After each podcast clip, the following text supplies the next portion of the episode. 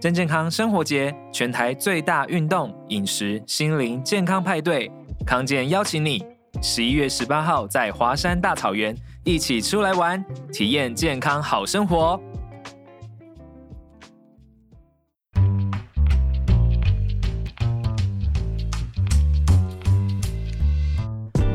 请问康健，一次解决职场人一个健康烦恼。本节目由卫生福利部心理健康司合作推荐。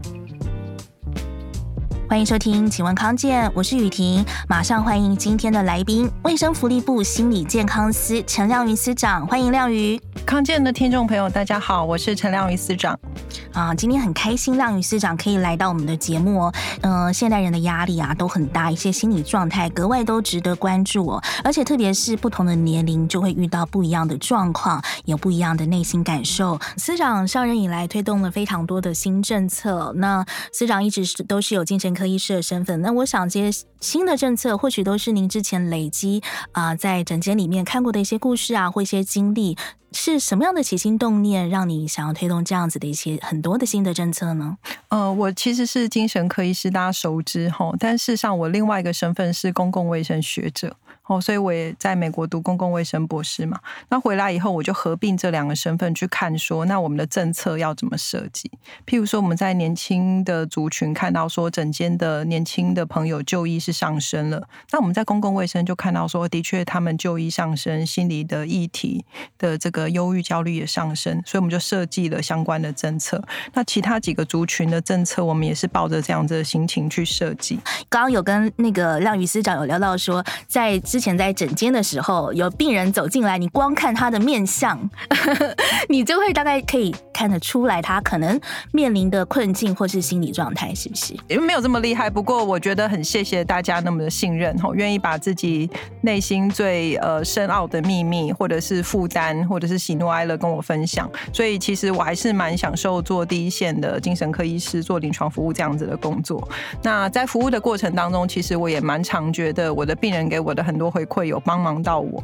我其实最常被问到的问题就是说，诶，尤其是过去在做临床工作的时候，说每天你都听这么多人的烦恼，会不会影响到自己的生活或心情？哦，我很常被问到这个问题。可是其实我在看他们的人生的故事当中，我很常被激励到。嗯，就是我会遇到一些。呃，真的生活很困顿的，就譬如说被家暴的啦，或者是爸爸妈妈可能呃家里颠沛流离的，可是他后来还是可以在生命里头长出一朵花。就只要我们愿意听他说，愿意给他一些医疗的支持、心理的支持，他就可以慢慢走出这个路。像这些个案、这些呃这些故事，其实蛮激励我的。所以我其实与其说我很常被呃病人的一些负面情绪受影响，倒不如说我看到一些很有生命韧力的一些故事，其实蛮常会鼓励我继续的走下去。嗯，虽然说是看诊哦，求诊，其实它更像是一个。双向的分享，或者甚至我们可以说双向一个学习的一个历程，其实蛮激励人心的。那特别要问师长哦，就是。以你个人的经验出发，你觉得目前大家最常遇到的是一些什么样的压力呢？大概在心理层面遇到是什么样的困境呢？这个从不同年龄层其实不太一样哈。譬如说二十到四十岁的上班族，其实我们有统计哦，最大最大的压力还是来自工作跟人际关系，大概各自三成多到四成不等哦。所以可以想见说，就我跟大家是一样的四十几岁嘛吼。所以说在这个过程当中，不管是工作上的变动不稳定，对于自己未来的期待发展，呃，这个事情可能是大家压力蛮大的地方。那第二个部分，其实人际关系，包含同事的相处、朋友的相处、感情的困扰，其实也都是给大家带来蛮大的压力。那如果说我们用不同的年龄层来看的话，有没有特别哪些年龄层你有发觉到说，哎，他在这个年龄层，他面对到的特别的压力会是哪些？或者说，在可能更高龄啊，或者更年轻一点，有没有现在一些我们没有注意到、比较忽略的一些状况呢？嗯，比较年长者他们的蛮大的压力来源，其实是来自譬如说退休生活的安排，还有久病，不管是三高或者是我们讲说已经康复的癌症，事实上都会给他们的生活带来很大的变动。我举癌症患者来讲好了，他可能开完刀，可是他要定期复诊。哦，那定定期的去检查有没有复发，光是带着这样子的一个状况，可能就给他往后的人生带来的一些些阴影。所以其实是要蛮多的心理支持去陪伴他，告诉他说，慢慢的按部就班的，还是恢复自己的正常的健康的生活，与这个疾病共存。那三高当然也是哦，所以六十五岁以上，事实上我们会特别留意久病这件事情。那第二个部分就是我们也很担心他们会有这个孤独感，因为现代人的生活家庭结结构跟过去差别蛮大的哦，所以很多人都是不是跟子女，不是跟孙子女住，所以在这个状况之下，蛮多的年长者事实上是独居。那即使他是健康的状况，他也很有可能心理的状态很需要其他人的陪伴跟支持。所以在这个状况之下，其实就蛮容易陷入一个孤独的状况。而那个孤独的状况，事实上对忧郁、焦虑是一个危险的因子。哦，所以这个也是我们未来要介入的一个重点。他年轻族群，我倒是有观察到一个现象，呃，这一代的年轻人常常被大人们说他们很幸运，他们成长在呃台湾经经济蓬勃的一代，他们这个时代非常的自由，或者说说话、网络言论等等的。可是我其实蛮常听到他们说，打破威权之后，他们常常会有一点怅然若失的感觉，就是说我我的模范是什么？我是谁？我该往哪里去？我可以做到哪里？那大家都说我可以梦想，但是我。往我梦想的那条路比较 solid 的、比较确实的路，究竟怎么走？很长的感到彷徨。这件事情，这件事情其实很困扰他们。其实这个困惑是成长之必然，只是说在这个时代哦，特别资讯又非常的发达，然后网络上的各种言论，还有社群媒体的影响，所以其实我觉得这个时代，我自己过去看诊的感觉，我是觉得困惑是更多的。嗯，其实我之前呃，因为刚好因为工作的关系，有访问过国外的脑科的专家，那他是有特别有提到说，他真的有观察到，其实不只是台湾，包括全世界都有这样的一个趋势。是年轻的族群，特别尤其是可能是青少年，或者是说刚出社会的这个职场新鲜人，其实他们的心理问题在全世界来讲，就是精神方面的困扰，都是有这个上升的趋势，是不是？嗯，没有错。所以，我们其实世界各国的这部分领域的学者，吼，心理议题的学者，或者是精神医学的学者，或者是刚刚您提到脑科学的学者，都在探究这件事情：为什么会同时间全球的年轻族群都会出现这个忧郁、焦虑，甚至是自杀的想法都比较增加的一个这样的现象？大部分都落在二零一四之后。就是 around 那个时候，那很多先进文明国家都同时发生了这样子的一个趋势。哦，所以这个是我们一直在探讨的。那当然，为什么呢？二零一四 发生了什么事情？大家都会说哦，是疫情后。事实上，我们回去看趋势哦，事实上，二零一四之后，慢慢慢慢的、逐步的，这个忧郁啦、焦虑啦，特别在年轻族群是逐渐的有上升。那当然，所谓的自杀行为也是也是有这样子的一个趋势。那这样子的趋势是女性多于男性。嗯，就是上升的这个趋势。那几个国家我们都有看到这个现象。那台湾当然有一些学者也在进行一些研究啦。那这个研究的结果是告诉我们说，以本土的研究来讲呢，这个可能跟网络使用、哦精神疾病，还有家庭结构结构，譬如说父母离婚，这三个是很核心的一个原因。那家庭结构结构这个可以理解，有精神疾病，譬如说忧郁症、焦虑症，这个可以理解。那有一个事情有趣的，那就是网络的使用了。嗯。那究竟是网络使用了什么，哦，使得这群人可能呃心理的困扰会增加呢？那蛮多人都会提到说，也许下一步就是要去探究会不会跟社群媒体有关系。嗯。因为这个 Z 世代，他们的确是成长在。社群媒体大量使用的一个年代，嗯，那社群媒体是一个炫耀性很高的一个 media，一个媒介，我必须这样说，是哦，就是我有些病人已经状况很不好了，可是不管是 Facebook 还是 IG 呈现的都还是帅帅的、美美的。那很多人也是怕别人担心，所以报喜不报忧。嗯，那那样子的一个 peer 的竞争，特别青少年原本就是自我形象还在。逐渐建构，然后有一些同才竞争比较的一个心理的时候，在那样子整个世代都看得到彼此穿什么、彼此的身材、彼此的名牌包，那真的是压力很大的一件事情。嗯、至少我自己成长的过程，顶多就是班上的成绩比一比，穿的东西比一比就没有了。可是现在你突然有了全球的连接。嗯，所以这个是一个压力非常大的事情，嗯、所以我们几个国际学者也在探究说，这件事情会不会也跟这个 Z 世代，特别女性大于男性的这个忧郁焦虑的上升有关系？嗯，我我分享我自己的经验，其实我自认自己的那个心理状态还算稳定，可是我其实也有过最坦白说有严重到觉得说活着没什么意思的唯一的一个阶段，就是大学刚毕业的时候。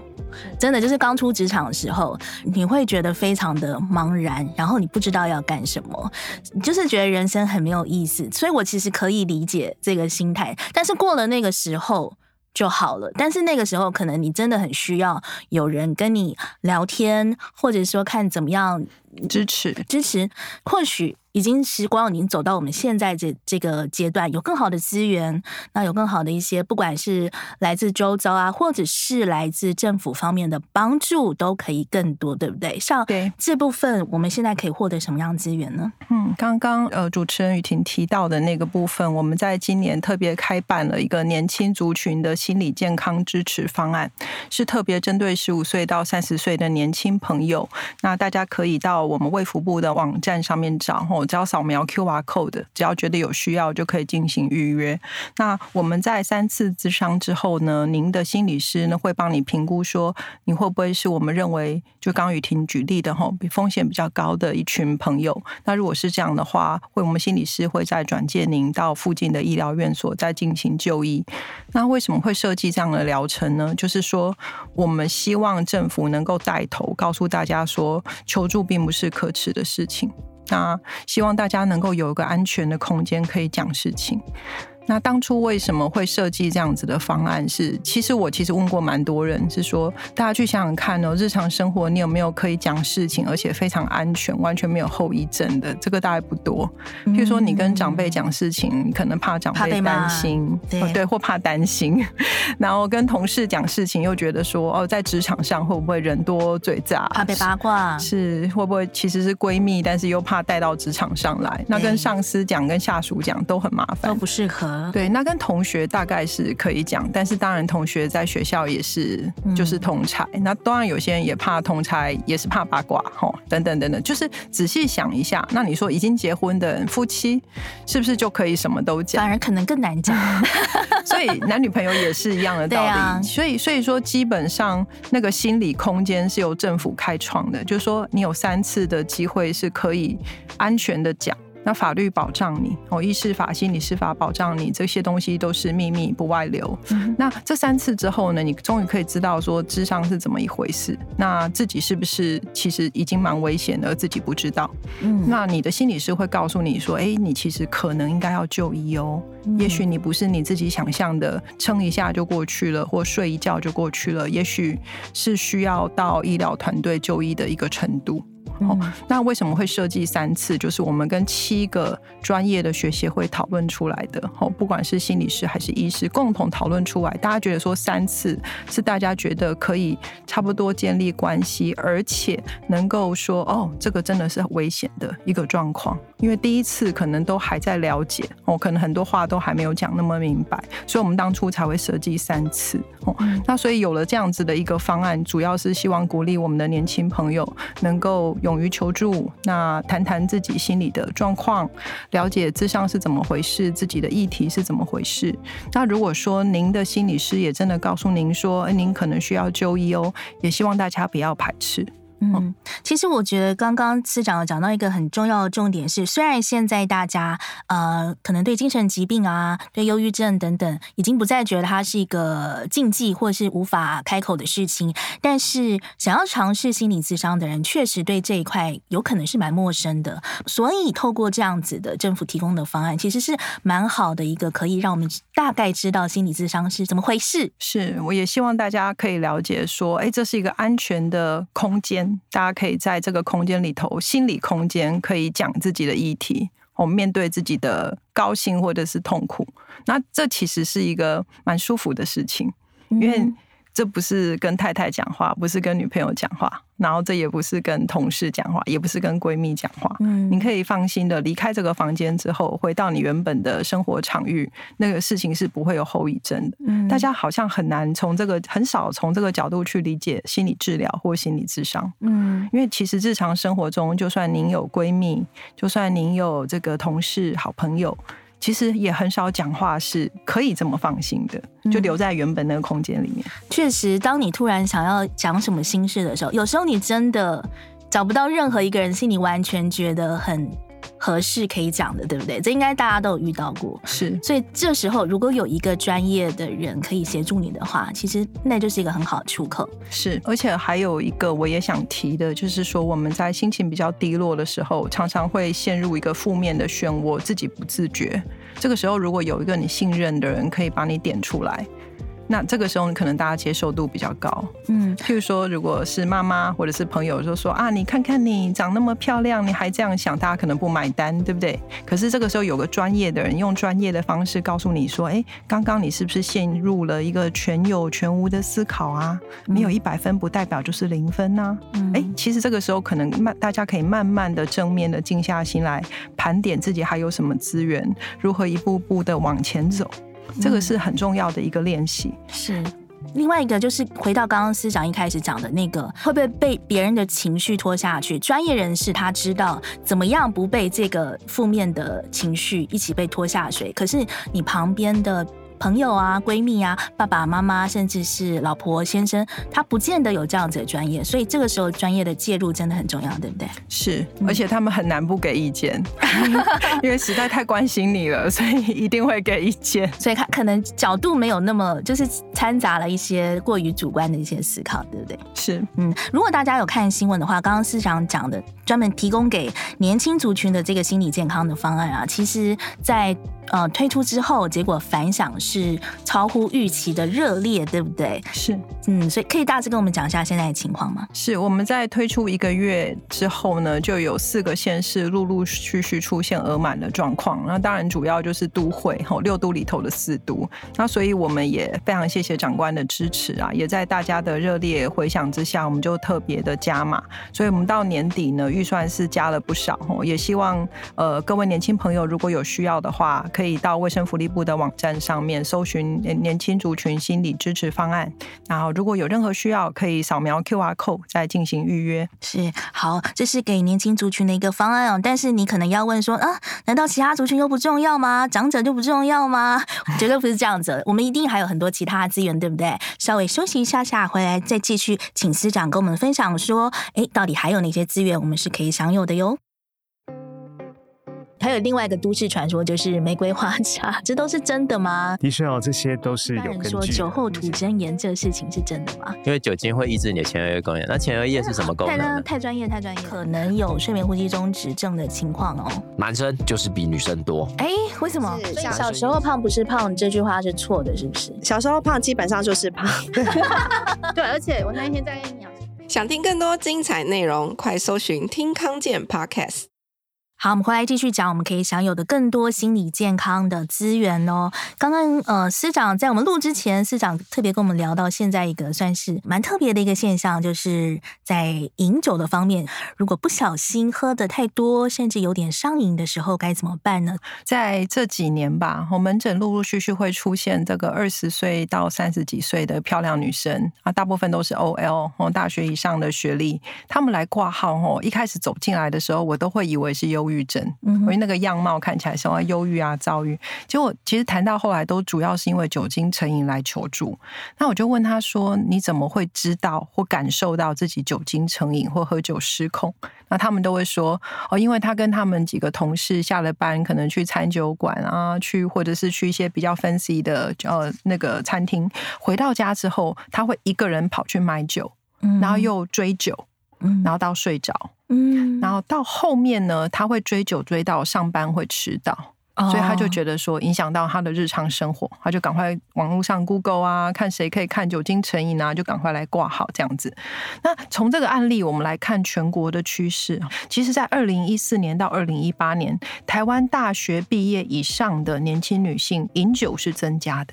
嗯，我这个我们也可以从我们流行病学趋势看到这件事情。那这个原因有很多啦，很多人就会说，因为现代生活啊，或者是说压力大，或者是说，呃，女性其实某个程度叫 deliberation 哦，就是某个程度也是比较开放了，不会因为对，不会因为呃这个喝酒而被做一些比较性别上面的 judgment 哦，一些比较批判性的一些标签。文化原因有非常多，经济的原因有非常多，可是，在健康上面呢，的确，这个就是我们要提醒社会大众的。大部分的人对于酒瘾的想象，可能都是说中年男子，然后喝了酒会失控。可是，我们要提醒社会大众，有一种其实是高功能酒瘾，也就是说，他其实可以保有不错的人际关系，不错的工作，他只是偶尔会迟到。那他可能喝酒喝到家人会担心，但不至于众叛亲离。那这样子的状况，可是事实上他也是喝酒喝到失控，花很多时间跟钱在买酒跟找酒，不喝酒就会睡不着。其实这个就符合要就医的一个情况了。嗯，哦，所以这一点也要特别提醒我们的听众朋友。所以他如果要符合就医的状况，那有没有一些我们可以享有资源或是补助呢？是，呃，目前在全台湾各地吼有在做酒瘾治疗的机构，那我们政府都有一些补助，每个人最高呢可以到四万块。块的酒瘾治疗的补助，所以说大家如果去接受酒瘾治疗，那觉得说这个药价可能太贵等等的，事实上是有一些这个政府的补助方案可以用。那我们也希望因为这样子鼓励哦，如果担心自己喝酒喝到失控，影响到生活跟工作的人呢，能够勇于就医哦，勇于求助。我印象比较深刻的一个酒瘾的患者哦，他事实上女儿的年纪跟我女儿一样大哦，所以我对他印象非常深刻。他是一个对女儿非常有爱的单亲妈妈，可是她其实因为很多的情绪困扰，所以她就常年酗酒，借酒浇愁。那她的状况是这样子，她有好好的去工作，她也独立的抚养了她的女儿。但是呢，她一旦呃喝酒喝到意识不太清楚的时候，她可能就会有些失序的行为，譬如说会大吼大叫，会追着女儿，导致她小学的女儿必须要把门反锁，或生怕妈妈对她做出什么样的事情来。可是她一旦清醒的时候，又恢复那。那个会抱着他的女儿，然后带他女儿去上学，哦，含辛茹苦的妈妈的样子。嗯，所以这样子的一个母亲，对他女儿的成长过程是很困惑的。就是妈妈一会是很清醒、很爱他的，可是一会又变成很令人害怕的样子。嗯，那妈妈在社工的协助之下，也到我们的诊间就诊。然后，那当然也有以他的经济状况，也有接受我们卫生福利部的一个酒瘾的补助。他现在治疗状况非常的好。那我们也蛮关切，说他的这个孩子怎么去理解过去那些年妈妈的状况。嗯。那这个孩子其实蛮早熟的，他也知道说当年妈妈呃抚养他很辛苦，压力比较大，用了比较不健康的方式去宣泄压力。是讲到这个求助啊，或者是求诊的部分，其实不见得每个人一开始就有勇气走进诊间、走进诊所，或者是走进精神科这样子。但是其实我们光在社区就就有一些资源，我们可以适时的运用，对不对？是这个社区心理卫生中心，其实是台湾的心理卫生往前跨很大的一步。大家就想说，哎，卫生所在身体扮演的角色是什么？大家可以走进去就打疫苗啊。做一些简单的咨询啊，对不对？那社区心理卫生中心，它就是希望在心理层面扮演这样子的角色。好，大家如果有呃心理的问题、心理的议题，可以走进社区心理卫生中心来寻求一些初步的协助。那目前呢，它正在全台湾如火如荼的建构当中。目前台湾有三十七处，我们希望到一百一十四年呢，能够达到七十一处。那希望呢，各地的朋友呢，如果有一些初步的心理需求，无法鼓起勇气走进诊间的话呢，也可以先到我们社区心理卫生中心求助。就是我们进去是免费的吗？是，就这样走进去，很像很像卫生所这样子。嗯，所以目前是三十七处，未来还希望继续的扩大，是不是？是我们呃的比照的是澳洲的社区心理卫生中心，那我们的规划是每三十三万人就会先设置一处。哦，所以因为地点不是太好找，可是我想各地的大家都公私协力，非常的努力。那目前正逐步在建制当中。嗯，我觉得这个很重要，因为可能很多人不知道，其实。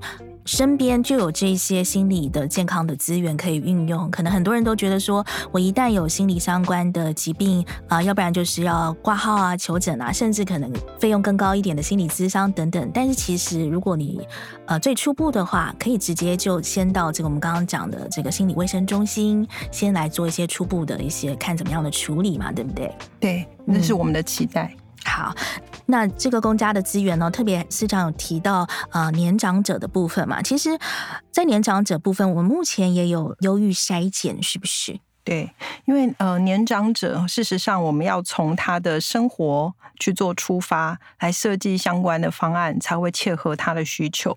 那目前台湾的年长者，事实上是在二十二县市的卫生局都有规划很多的社区关怀据点啊、长照据点啊、呃长照服务中心啊，还有社区大学很多银发族的一些活动。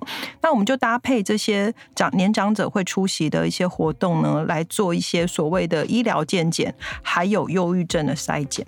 那透过这些忧郁症的筛检呢，我们在去年事实上进行了三十六万人次的忧郁症筛检，那也非常成功的转介一些需要帮忙的、需要医疗协助的一些年长者呢，到医疗院所去就医。哦，所以说，事实上不同的族群有不同的生活方式，我们必须设计为他们而设计合适他们生活方式的方案。嗯，为什么要讲合适的方案？其实是很重要的是，可能年轻的族群他们三 C 使用比较便利，他们知道怎么样去网络上查讯息，怎么知道怎么样获得比较多的资源。可是长者可能不一定，所以这算是为他们量身打造的方案，是不是？没错。像我们刚刚提到年轻族群，我们会请他们用手机扫描 QR code，会设计三次的免费咨商。可是对年长者来讲，可能对于他们一开始要直接面对咨商这件事情，以他们的成长背景文化来讲，不是这么的容易接受，相对觉得比较陌生。是是，可能不是那么容易敞开心房。嗯。那我们就先从他们习惯去的地方开始。哦，社区据点呐、啊，社区大学啦，英法乐活的各种据点。那有公园吗？啊，有有有有有，因为他们这个 很多都在大学公园啊、日照站等等的。嗯、那我们就去那边做一些些呃忧郁症的筛检，那再由专业的人员转转介他们到进行更进一步的医疗求助。嗯、那我觉得这样他们的接受度会比较高。所以其实这整个网络是铺的很绵密的，对不对？不一定要去诊间，不一定要去医学中心。其实我们就近不管你是年轻的族群或者是长者的话，都有很方便可以求助的资源。对我自己呃的期待就是说，我们针对每个次族群啊，就是说不管年纪啊或不同年纪、不同性别，我们能够设计为他们而生的方案。嗯，所以年轻族群我们设计了年轻族群的方案，年长者我们会搭配他们生活容易去的地方来设计这样子的方案。其实如果你有一台手机的话，也还是可以有最方便的方案哦。就是我们有一个新快活的心理健康学习平台，这个又是什么呢？是要跟各位听众朋友报告哈，我们卫生福利部有创建一个新快活的心理健康学习平台，里头有非常多非常有用的，可以帮助自己跟身边的人的短片，譬如说，我很常被问到说，哦，我的家人得到癌症了，那我要怎么帮助他，或者是自己的心理调试，这个在上面都有相关的实用的短片可以告诉大家。还有譬如说，有一些紧急灾难的发生，大家看到新闻，心情受到影响，那如何做一些简单的自我调试？这个在网站上面都有相关的资源，只要你有手机或者是一个 laptop。大家就可以看到这样子免费的心快活的影片。我们刚刚讲到心快活嘛，这个健康学习平台。那司长、医师，你觉得所谓的心快活是什么？